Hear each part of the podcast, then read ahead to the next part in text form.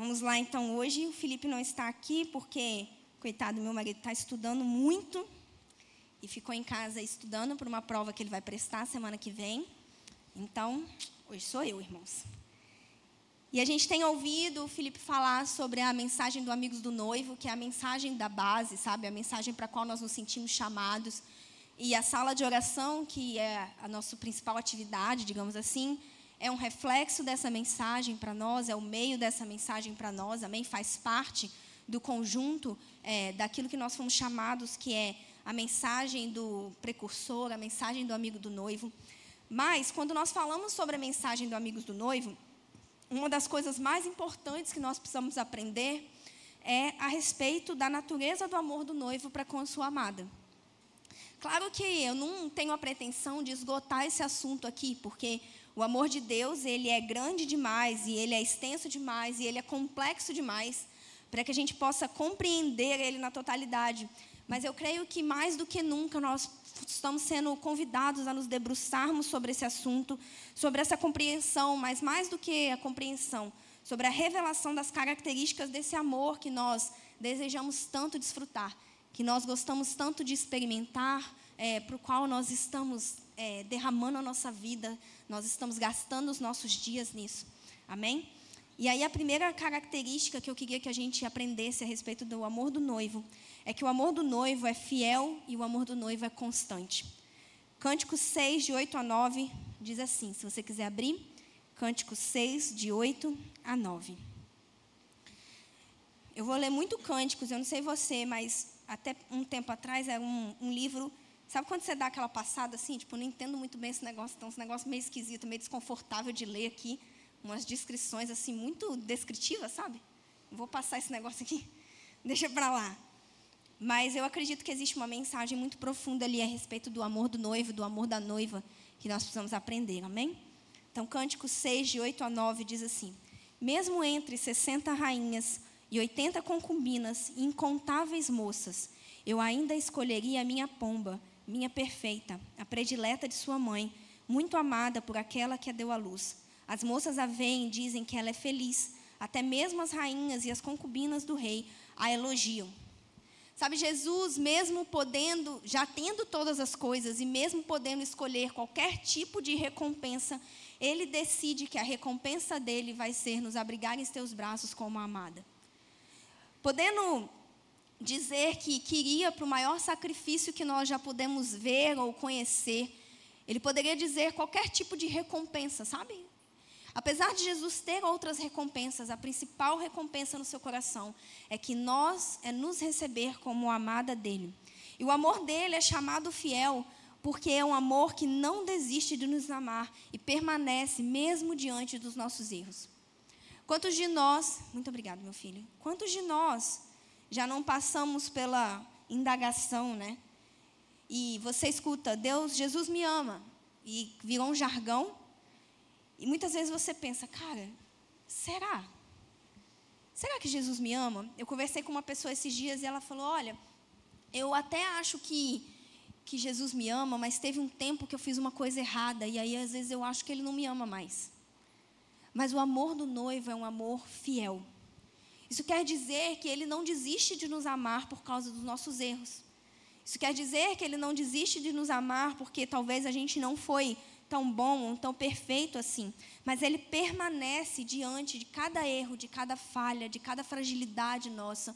Jesus ele conhece cada ponto fraco seu e mesmo assim ele decide permanecer fiel ao amor que ele tem por você. Esse amor ele não muda, porque o amor do noivo flui de quem ele é e não de quem nós somos. Ele não depende de quem nós somos, mas ele flui da natureza dele mesmo. E ele é amor e ele é fiel. Então, o amor do noivo, ele possui um tipo de fidelidade que é constante e contínuo. Ele não se abala pelas nossas circunstâncias e sentimentos, mas ele permanece ao nosso lado nos bons e nos maus momentos. E a sua fidelidade vai nos garantir que o amor dele não seja um amor finito.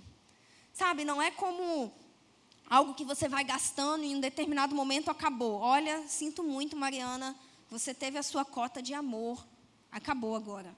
Não, o amor dele é perene, o amor dele é constante, o amor dele é fiel. Não por nossa causa, mas por causa de quem ele é. E como noivo, ele nos fez votos. Nós sabemos que grande parte do, do casamento, eu não sei vocês, eu amo casamento. Eu fico esperando para ouvir o quê? Os votos. Ai, gente, que mulher cresceu vendo comédia romântica, gente, entendam isso. Então a gente espera para ver os votos. Nós queremos ver o que, que o noivo vai falar para a noiva, o que, que a noiva vai falar para o noivo, o que, que é que eles vão prometer um ao outro eternamente.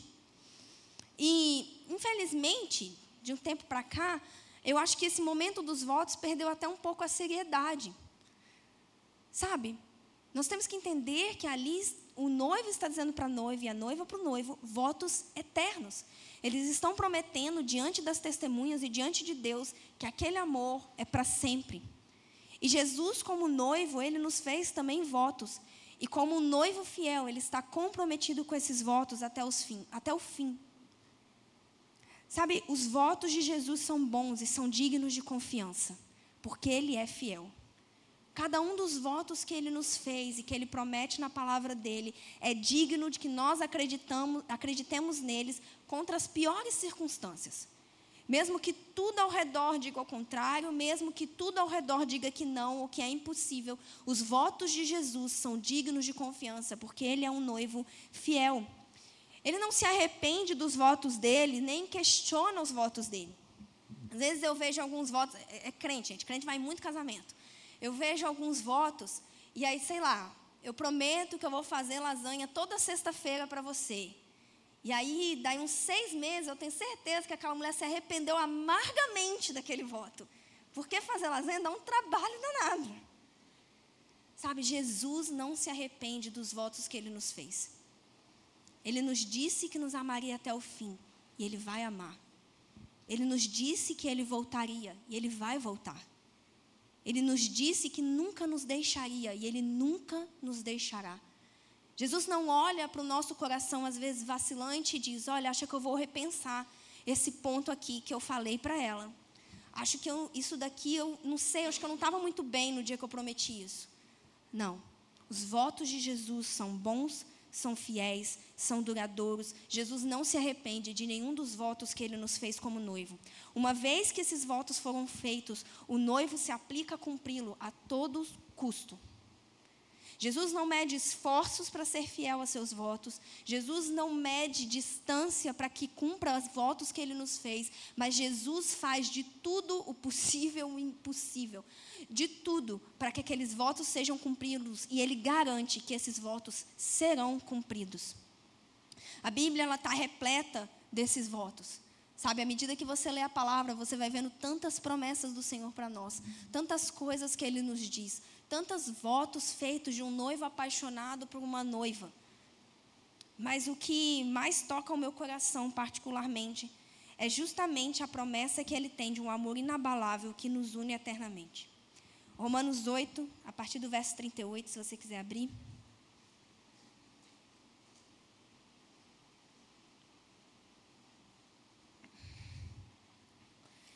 tem um dos versos mais profundos na palavra de Deus. E Paulo vai dizendo assim: Porque estou certo de que nem morte, nem vida, nem anjos, nem principados, nem as potestades, nem o presente, nem o porvir, nem altura, nem profundidade, nem alguma outra criatura poderá nos separar do amor de Deus que está em Jesus Cristo, nosso Senhor. Esse é um voto que Jesus nos faz. Não há nada, nada, nada que te separará do meu amor. Não em altura, nem profundidade, nem nenhuma criatura. Eu não sei você, mas eu tive alguns momentos na minha vida em que eu tentei fugir do amor de Deus.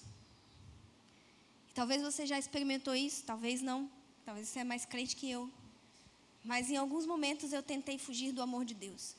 E eu pude experimentar é, essa realidade na minha vida. Do Senhor me perseguir. Do Senhor dizer: Olha, não me interessa, nada vai te separar do meu amor.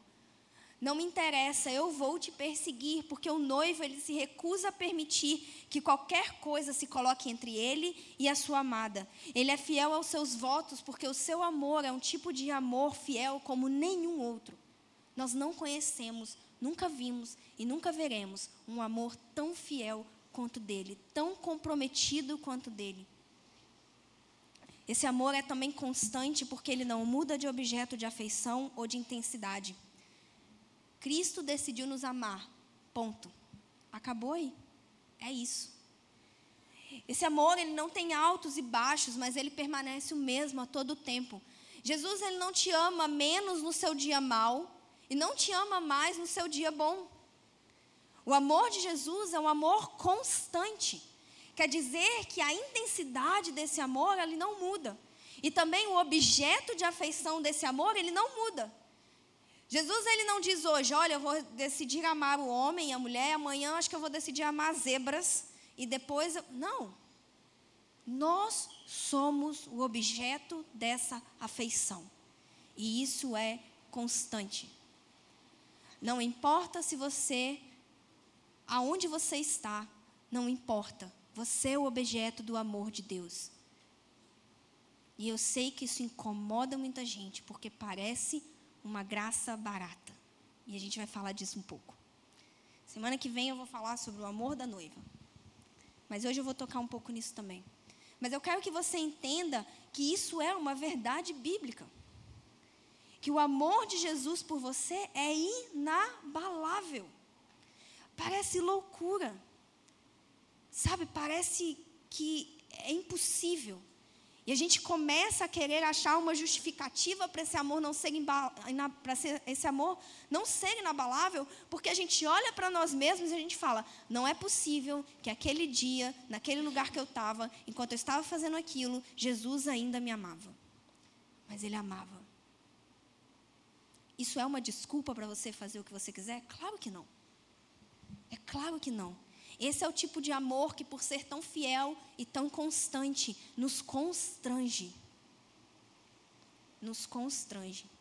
Quando nós entendemos verdadeiramente que Jesus nunca vai mudar o objeto da afeição dele e que esse amor ele nunca vai mudar de intensidade, isso constrange o nosso coração.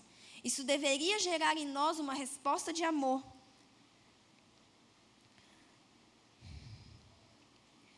Ele não muda o foco, a potência desse amor. Jesus não vai ajustar o amor dele ao nosso sucesso ou ao nosso fracasso. Ele não ajusta a quantidade do amor dele se moldando pelo nosso ânimo e nem guia o amor dele por aquilo que nós fazemos. Eu sei, é chocante. É chocante. O amor do noivo é um tipo de amor firmado, inabalável, que não possui, sabe, estações. Não é como o amor que nós conhecemos hoje, que ora está apaixonado, ora nem tão interessado assim, ora eu quero muito te ver, outra hora eu não aguento olhar na sua cara. Não, o amor de Jesus é firmado, é constante, é inabalável. Nós somos o objeto desse amor. Quer isso te incomode ou não, quer isso te cause estranheza ou não, quer você ache que Deus fez certo ou não, você é o objeto do amor de Deus. Essa verdade profunda choca o nosso coração. O amor dele é incessante e nada é capaz de mudá-lo, nada mesmo. O amor do noivo, ele é, também é eterno e é um amor relacional. Cânticos 2, de 10 a 13, vai dizer o seguinte. Hoje nós vamos ler muito cânticos, então pode até separar aí na sua Bíblia. Cânticos 2, de 10 a 13.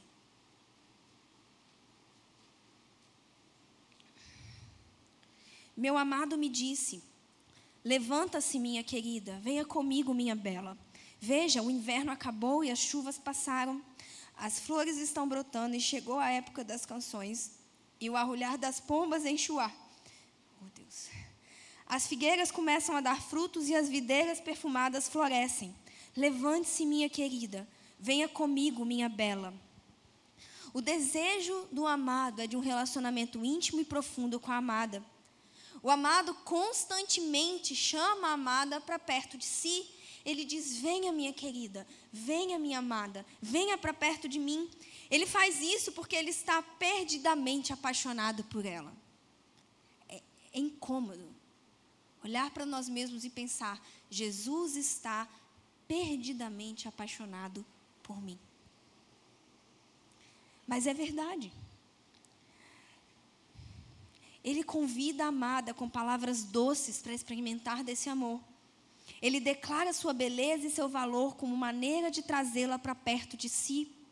Sabe, Jesus não é como eu, que às vezes para dar uma assustada nos meus filhos eu digo, Rafael, é sempre o Rafael, gente. Rafael, eu vou contar até três. Não, Jesus nos traz para perto com palavras doces, olhando para nós e dizendo: Como você é linda, minha querida. Como você é bela. Tem um momento em Cânticos que o amado diz o seguinte: Você arrebatou o meu coração com um relance do seu olhar. Cara, que coisa linda.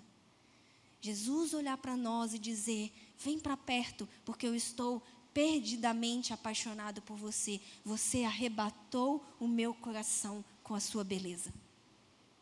É lindo pensar que essa é a forma com que Jesus olha para nós. O desejo do amado, ele é um desejo ardente de conhecer e de se fazer conhecido. É um desejo relacional. Jesus não está buscando com que você cumpra tarefas, ele deseja conhecer e se fazer conhecido. Por causa disso, esse amor não se satisfaz com o presente nível de intimidade que você experimenta. Não me importa qual é o nível de intimidade que você experimenta. Talvez você nunca sentiu que ouviu a voz de Deus, ou talvez você é tipo o melhor amigo de Deus e você, Mari, eu entro no meu quarto, Jesus materializa na minha frente e conversa comigo. A verdade é que, independente do nível de intimidade que você tem, Jesus nunca está satisfeito, porque Ele sempre quer conhecer mais e se mostrar mais e entrar mais em intimidade com você. Por causa desse amor ardente, ele também nunca está satisfeito. Ele está constantemente nos convidando para mais. Existem vários momentos em cânticos em que o amado fala: Venha, minha querida, venha. Ele está constantemente convidando a amada para perto de si. E esse amor, ele não é para provocar em nós uma sensação boa, sabe? Não é só para você chegar aqui no culto, levantar a mão, chorar, sentir um quentinho no coração. Ok, ótimo. Semana que vem eu volto, sinto outro quentinho no coração, vai dar certo assim. Não. O amado quer arrebatar o nosso coração para si. Ele nos diz quem nós somos, ele declara o seu amor por nós, ele declara o quão preciosos nós somos, não porque ele quer massagear o nosso ego, mas porque ele deseja arrebatar o nosso coração para ele. Assim como ele tem um coração ardente e apaixonado por nós, ele quer que o nosso coração seja arrebatado para ele. A Bíblia nos diz em Salmos 16, 11 Tu me farás ver os caminhos da vida, na tua presença a plenitude de alegria, e na tua destra delícias perpetuamente. Sabe, dentro desse relacionamento existe deleite para aqueles que se amam. Não apenas para nós, como noiva, é muito gostoso, né, irmãos? A gente está aqui nesse louvor maravilhoso, dizendo: Jesus, eu te amo. E a gente sentir a presença do Senhor invadindo a nossa vida e a gente chorar, e a gente sorrir, e a gente sentir as coisas que a gente não sente em lugar nenhum. E ter ali um momento de delícias, de, de aproveitar, de ser bom, sabe? Mas isso não acontece só, só conosco, sabe? Mas Jesus se deleita em nós numa dinâmica de afeição constante. Talvez eu vou dizer hoje coisas muito bonitas, mas que vão ofender o seu coração profundamente.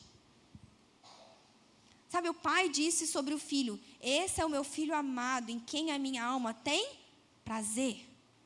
E o noivo disse sobre a noiva: Essa é a minha noiva amada, em quem a minha alma se delicia.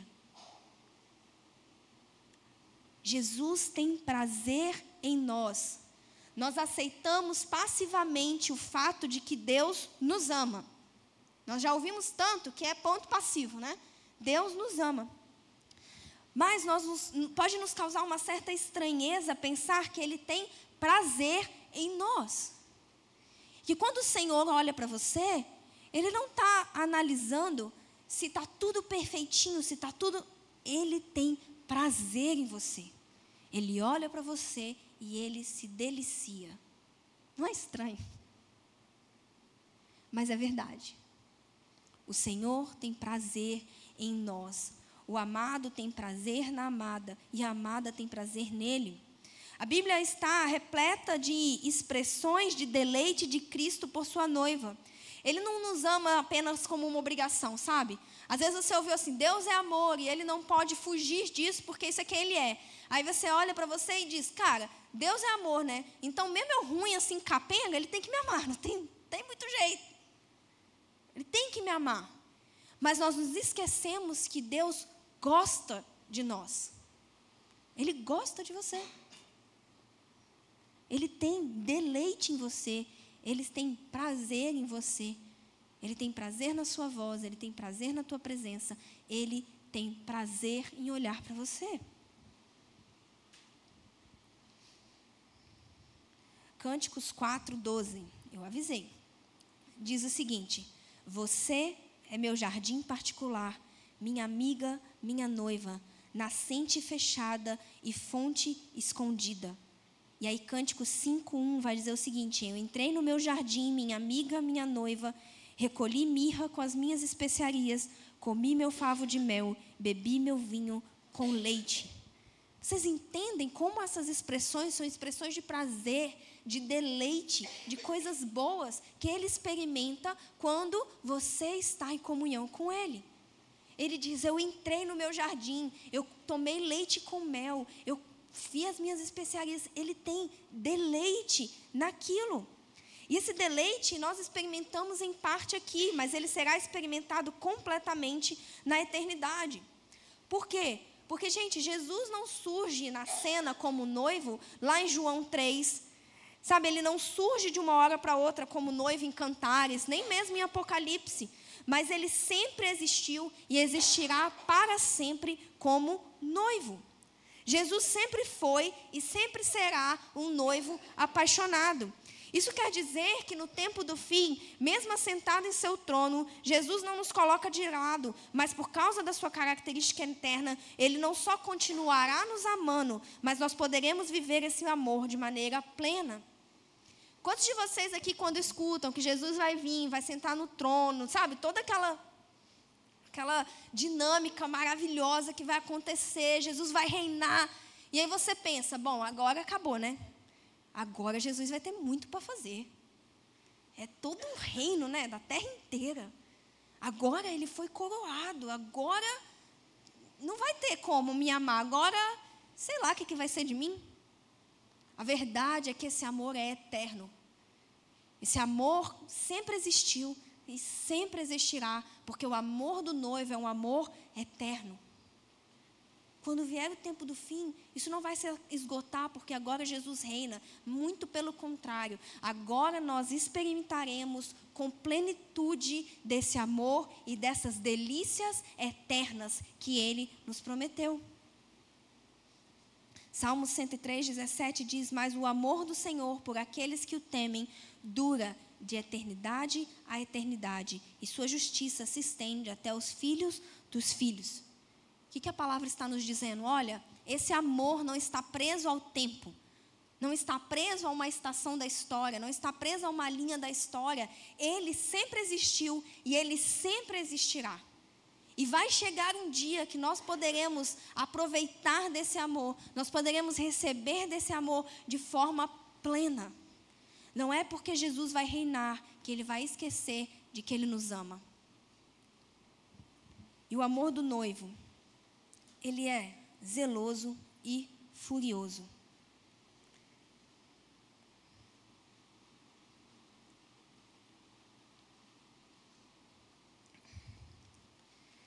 Sabe, por causa desse desejo ardente de comunhão, o amor do noivo, ele é zeloso na busca dele pela noiva. Ele é um tipo de amor que se recusa a ser passivo, mas corre em nossa direção e nos atrai repetidamente e nos chama incansavelmente. Jesus ele não está sentado num trono e dizendo: "Olha, eu fiz tudo que eu tinha para fazer até aqui. Eu morri numa cruz, você quer mais o que de mim? Eu fiz tudo que eu tinha para fazer, querido. Agora vocês que lutem. Sabe, vocês têm a obrigação de me amar e ponto. Eu não quero nem saber, eu já fiz tudo. O que é mais que você quer de mim? A gente ri, mas quantas vezes a gente pensa assim do Senhor? Quantas vezes, quando você tem algo que você deseja e que você quer, e você se sente envergonhado de pedir isso para Deus? E você diz: Ah, Deus já fez tanto por mim. Olha, eu não merecia nada. Eu amo esse discurso. Eu não merecia nada. E o Senhor já me deu tanto. Amém, não merecia. Mas, cara, Deus não te dá nada por causa de quem você é. Ele te dá por causa de quem Ele é. E quando você não entende isso, você está impedindo de que você o conheça de forma mais profunda. Sabe, por trás desse pensamento existem dois pensamentos muito errados. Que é o pensamento de que o Senhor não tem deleite em te ver feliz, e o pensamento de que Ele é limitado de alguma forma por quem nós somos. Quantas vezes nós limitamos Deus ou limitamos o amor de Deus por causa que nós focamos mais em quem nós somos do que em quem Ele é? Nós pensamos, olha, agora eu vou fazer a minha parte. E querido, não estou dizendo que não tem sua parte, amém? O que eu estou te dizendo é que o Senhor, Ele é um Deus zeloso. Ele sabe da nossa necessidade dEle. E por causa da beleza que Ele vê em nós, o noivo insiste em sua busca pelo nosso coração. Ele chama a nossa atenção para si e Ele nos convida para estar perto. Mais uma vez, você já tentou fugir de Deus? O João, eu estava aqui, ele falou: gente, é muito triste você ser crente e desviar, porque você nem peca gostoso mais. Porque a gente pode até tentar, mas Deus, de uma forma completamente lógica para nós, Ele nos persegue. Ele nos persegue. Está andando na rua, alguém te para e fala: Olha, eu senti o Senhor. Aí você fala: Não é possível. E o salmista já sabia disso lá em Salmo 139, quando ele diz: Se eu fizer a minha cama no mais profundo, se eu subir a mais alta montanha, se eu for até imensa escuridão, lá você também estará. Porque para você a escuridão é como luz. Sabe, o amor do Senhor, ele é furioso, ele é zeloso, ele não se conforma, mas ele continua nos buscando. Cânticos 8:13 vai dizer: "Minha querida, que mora nos jardins, seus companheiros ouvem atentamente a sua voz. Deixe-me ouvi-la também." É o noivo dizendo: "Olha, tá todo mundo aproveitando da sua presença. Me deixa aproveitar também." Ele é zeloso por nós e Ele é zeloso em nós. Por ser zeloso no seu coração e amor, Ele se recusa a dividir as nossas afeições com qualquer outra coisa. Ele chama a noiva com zelo e também zela pela primazia desse relacionamento. Eu não coloquei aqui, mas Cantares 8 né, vai dizer: o seu amor é mais forte que a morte, mas algumas traduções trazem ciumento que a sepultura. E esse ciumento poderia ser traduzido é, exatamente como zelo. Olha, esse amor, ele é tão zeloso, ele é zeloso até a morte. Êxodo 34, 14 vai dizer: Não adore outros deuses, pois o Senhor, cujo nome é zeloso, é Deus zeloso de seu relacionamento com vocês. O Senhor, ele é tão zeloso a ponto de não permitir que o nosso coração esteja dividido com outras afeições. Ah, Mari, quer dizer que eu não posso gostar de mais nada? Não, não é isso que eu quero dizer. Eu quero dizer que esse amor é um amor que zela pela primazia. Ele precisa estar acima de todas as coisas. Nós cantamos aqui, eu te amo, te amo mais do que qualquer outro. Eu te amo com tudo que eu sou, eu te amo acima de todas as coisas. É esse tipo de amor que o Senhor quer e que o Senhor zela por. Sabe, mas Ele não zela por com. Muitos anos eu acreditei isso, irmãos, de verdade. Que Deus estava sentado lá em cima, segurando um raio, só esperando. Deixa ela. Dá uma tropeçada para ela ver só. Sabe? Quando nós dizemos que o amor, é, que o Senhor tem um amor zeloso, que o amor do noivo é um amor zeloso, isso quer dizer que o noivo, conhecendo que essa é a necessidade mais profunda do nosso coração, ele zela por ele. Deus não é um tipo de Deus egocêntrico, queridos. Existem não sei quantos milhares de anjos, agora mesmo, dizendo: Santo, Santo, Santo, Santo você acha mesmo que o Senhor te persegue e deseja o seu amor e deseja a primazia no seu coração, porque Ele precisa de mais uma voz dizendo santo? Ele não precisa. Deus não é um Deus egocêntrico, Ele é um noivo apaixonado. Ele sabe, Ele sabe que quando nós invertemos as ordens das afeições no nosso coração, tudo mais se destrói. Nós entramos num espiral destrutivo. Nós não somos plenos e nem satisfeitos, porque nós fomos feitos para isso, para esse tipo de relacionamento. E Ele zela por esse relacionamento. O noivo é zeloso por nós, a ponto de se certificar que todos saibam que Ele nos ama e nos conduzir a um banquete de bondade. O cuidado e carinho dispensado pelo tipo de amor que o noivo tem por sua noiva é público, é intencional e é protetor. Cânticos 2,4 vai dizer assim: Leva-me à sala do banquete, e o seu estandarte sobre mim é o amor. O amor do noivo não é um amor tímido. O amor do noivo não é um amor que se esconde. Não é um amor que se envergonha de te amar. Sabe quando você tropeça, ele não diz: Caraca, por que, eu fui amar essa pessoa? Ele não se envergonha de te amar. Muito pelo contrário, ele te pega pela mão, ele te conduz à sala do banquete e ele diz para todos: Essa é a minha amada, olha como ela é linda. É um tipo de amor que é público, é um tipo de amor que é intencional, é um tipo de amor que é protetor e nos cobre com estandarte de amor. Ele não tem vergonha de dizer: Eu te amo. No seu pior dia, no seu melhor dia, ele não tem vergonha de dizer: Eu te amo. Ele não tem vergonha de te conduzir à sala do banquete para que todos vejam e atestem que você é a amada dele. O seu amor por nós é zeloso. Ele zela não só por nós, não só pela intimidade desse relacionamento, mas ele zela pela primazia desse relacionamento e ele zela pelo cuidado desse relacionamento.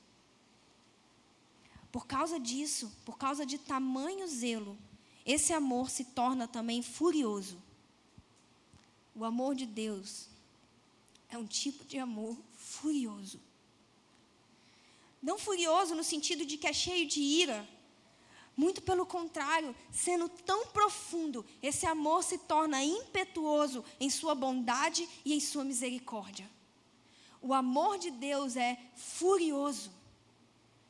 Quer dizer que ele tem uma potência que não pode ser contida. É um tipo de amor que não pode ser controlado.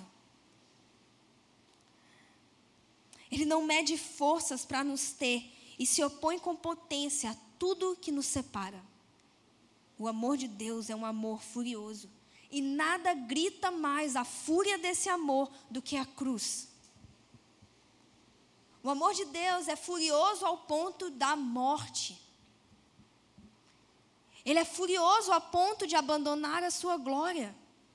Ele é furioso ao ponto de derramar todo o sangue, ele é furioso ao ponto de suar sangue, ele é furioso ao ponto de receber uma coroa de espinhos, ele é furioso ao ponto de ser humilhado. Ele é furioso por nós. Ele foi furioso ao ponto de morrer para que nada nos separe. O amor do Senhor não é furioso contra você, ele é furioso por você. Ele é furioso por você. Ele se recusa a deixar que qualquer coisa esteja no caminho, que qualquer coisa te separe. Ele rasgou a própria carne, abandonou a própria glória para te ter.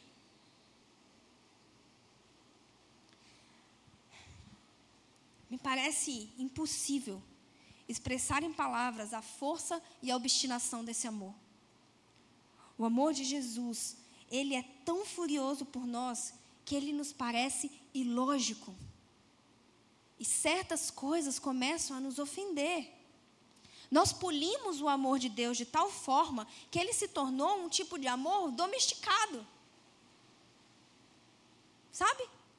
Um tipo de amor que corresponde àquilo que eu faço. Um tipo de amor que se leva por ventos. Um tipo de amor que se abala.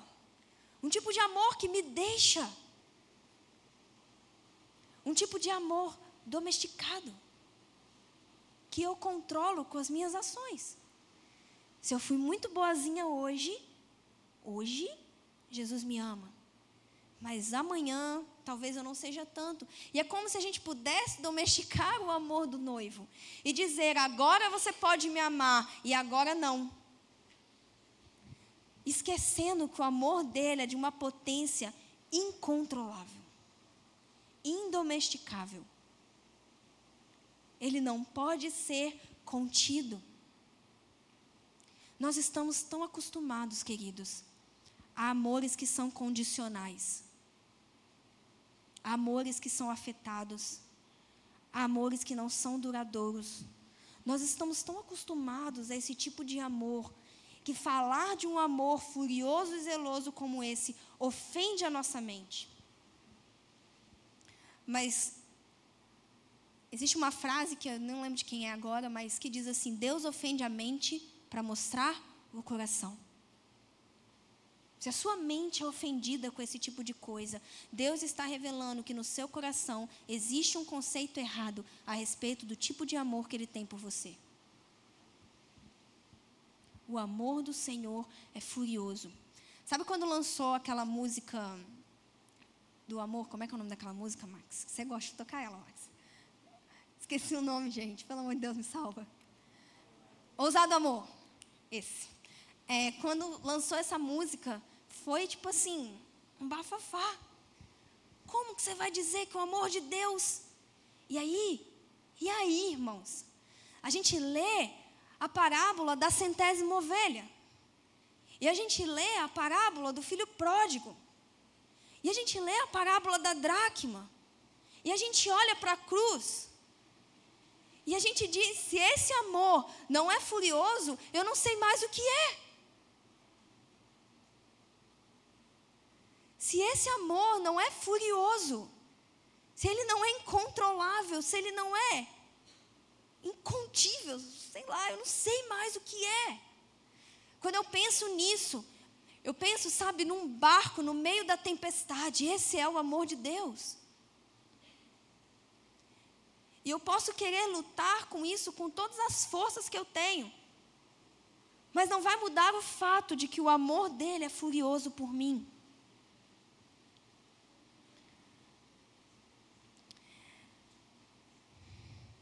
Os seus desejos, eles são direcionados a nós de maneira apaixonada. O noivo deseja a noiva de todo coração de todo coração. Não existe uma ponta de dúvida no coração de Jesus agora mesmo a respeito do amor dele por você. Não me importa o que você fez hoje de manhã. Não existe no coração de Jesus nem mesmo uma ponta de dúvida a respeito do amor dele por você. O noivo deseja a noiva de todo o coração. E Cântico 7,10 vai dizer: eu sou do meu amado e ele me deseja. Eu não sei você, mas isso bate no meu coração de um jeito Cara, Ele me deseja. E esse desejo, essa palavra, é, no original, era realmente de um desejo ardente. Você já viu aqui um casal que está prestes a casar? Rapaz, o menino ele pinta a parede, ele sobe cima, ele faz o que quiser, qualquer coisa. Tem que reformar a casa, vou. Tem que trabalhar três empregos, vou. Tem... E esse tipo de amor ainda é um amor imperfeito. Sabe, não é o amor de Deus. Os homens estão tudo olhando assim, meu Deus, mas eu fiz de um tudo para casar mesmo. Sabe, o amor do noivo, ele é um amor ardente, o amor do noivo por nós. Não é um amor blazer, sabe? Está paradinho lá dizendo, ah, te amo. É isso aí. Cara, ele é furioso. A partir do momento que ele vê qualquer coisa que te separa dele, aquilo se torna o inimigo dele. Deus é inimigo de tudo que nos separa. E a fúria dele é direcionada para tudo que de alguma forma nos separa. Ele tem como inimigo tudo aquilo que entra no caminho entre ele e a sua amada. Esse amor é furioso por nós, porque nós podemos declarar com confiança: Eu sou do meu amado e ele me deseja. Ele deseja você. Eu costumava ter uma crença errada de que Deus me suportava. Ele me suporta. Meio esquisita, então ele me suporta. Cara, mas a verdade é que ele me deseja e ele te deseja. E esse amor dele por você é completamente furioso. Completamente furioso. Cântico 6,3 diz o seguinte, e eu estou terminando, eu acho.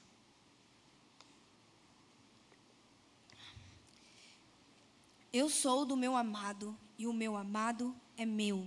Ele pastoreia entre os lírios. Nesse romance eterno, queridos, nós somos convidados a um tipo de amor que nós não podemos encontrar em nenhum outro lugar. E esse amor nos satisfaz de uma forma que nada mais é capaz de nos satisfazer. Embora nós sejamos apresentados aqui com essa analogia do noivo e da noiva, a verdade é que não existe correspondência terrena para esse amor. Porque esse amor é o amor divino e o amor divino é perfeito. E é por isso mesmo que Jesus vai nos dar, no seu último discurso, uma importante ordenança. João 15 faz parte ali do último discurso de Jesus antes dele ir para a cruz. Então ele está falando o quê? As últimas palavras dele. E a gente já falou isso aqui. Quando você está para morrer, você vai falar o quê? O que é muito importante, não é verdade? Eu não vou querer dizer o que, eu comi no almoço, eu vou querer dizer onde estão os documentos. O que você vai fazer com meus filhos? Eu vou dizer o que é muito importante. E Jesus, no seu último discurso, ele diz o seguinte, João 15, 9. Eu os amei como o Pai me amou. Eu vou parar aqui um instante. Eu os amei como o Pai me amou. Esse é o tipo de amor do noivo. O amor que o pai tem pelo filho. O Mike Bickle ele diz o seguinte: Deus nos ama como Deus ama Deus. Isso é muito profundo. Deus nos ama como Deus ama Deus. Jesus diz: Eu os amei como o Pai me amou. Permaneçam no meu amor. A revelação do amor do noivo é crucial na nossa história com o Senhor. Sabe, nós podemos caminhar anos e anos com uma revelação de obrigação, com uma revelação de servos, com uma revelação de tantas coisas. E não é que elas estão erradas, mas sem a revelação do amor de Deus, sem a revelação de que somos noivas, noiva do Senhor, sabe, nós ficamos com um, um tipo de revelação faltando e que é crucial, sabe? Para que a gente caminhe. Permanecer nessa revelação é um grande desafio, queridos. É desafiador. É muito legal aqui, sentado no nosso culto, com ar-condicionado, uma música legal tocando. Sabe, é muito bom. Você diz: Caraca, Deus me ama. E aí você entende isso e isso vem no seu coração. Mas as dinâmicas da vida, os ataques do maligno, as mentiras intrusivas, os prazeres dessa era, elas tentarão constantemente nos empurrar para fora dessa realidade.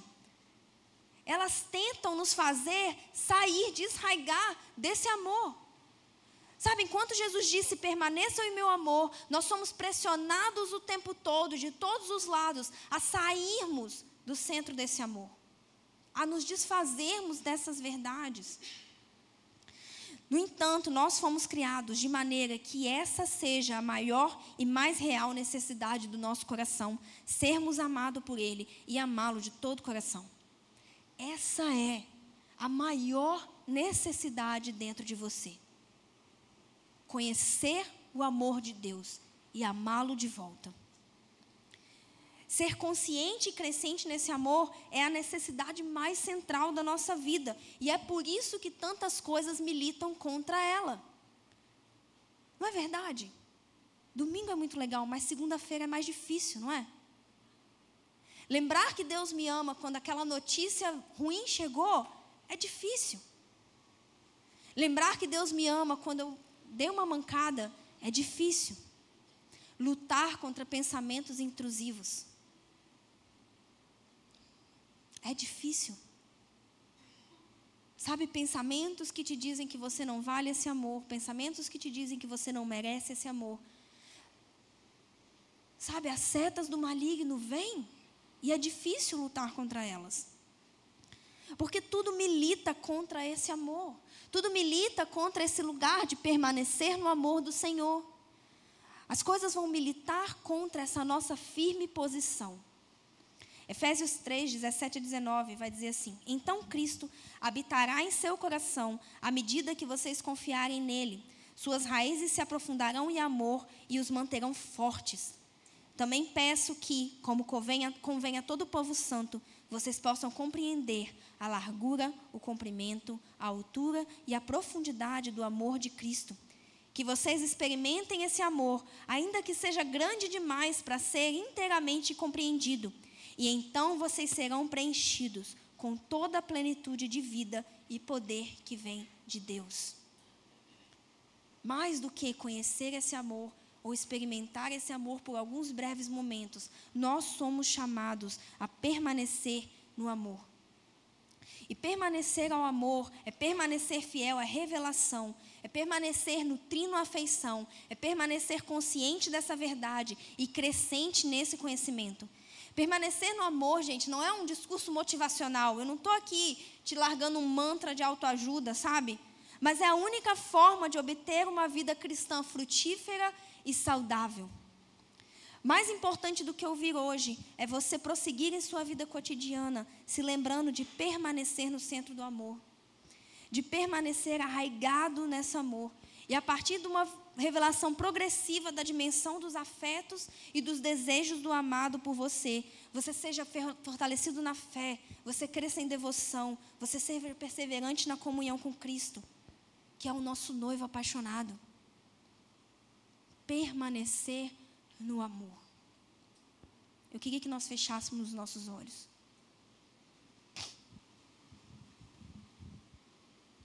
Mari, como que eu permaneço no amor? Como eu disse, queridos, não é fácil. Sabe, permanecer no amor não é um mérito de um esforço, mas é sim uma batalha. Nós somos convidados a esse amor. E como nós permanecemos? Nós permanecemos à medida que continuamos buscando e recebendo.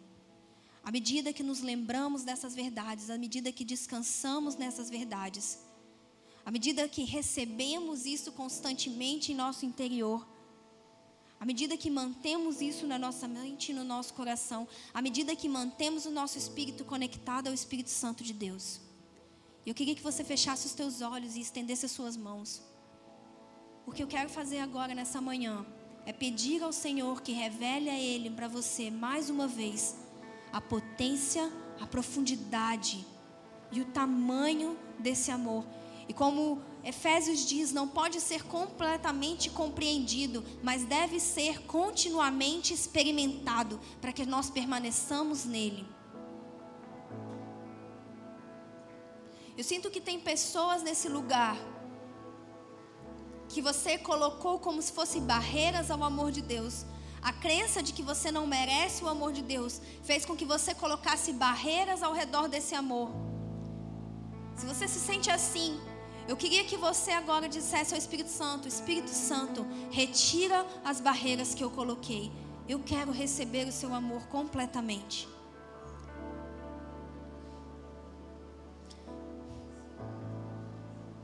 Pai, noivo Jesus, nós sabemos que a tua palavra é real e ela não mente. E a tua palavra diz que você é um noivo apaixonado. Nos revela o seu amor agora, noivo. Sim, Senhor, nos deixa experimentar o seu amor, noivo amado. Nós queremos ser amada, nós queremos abraçar a nossa realidade de amada. Eu sou do meu amado e o meu amado é meu. Eu sou do meu amado e o meu amado é meu. Eu sou do meu amado e ele me deseja. Sim, sim, noivo, mais do que o conhecimento intelectual disso. Eu te peço, Espírito Santo de Deus, vem sobre nós com a revelação profunda do seu amor por nós. Nos deixa experimentar mais uma vez esse amor.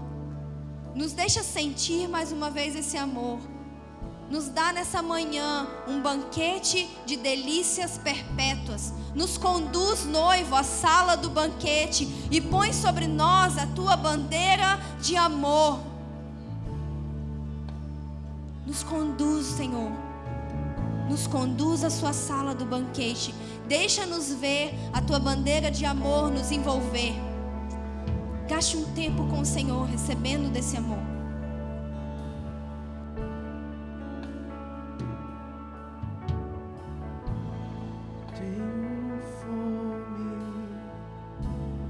Tenho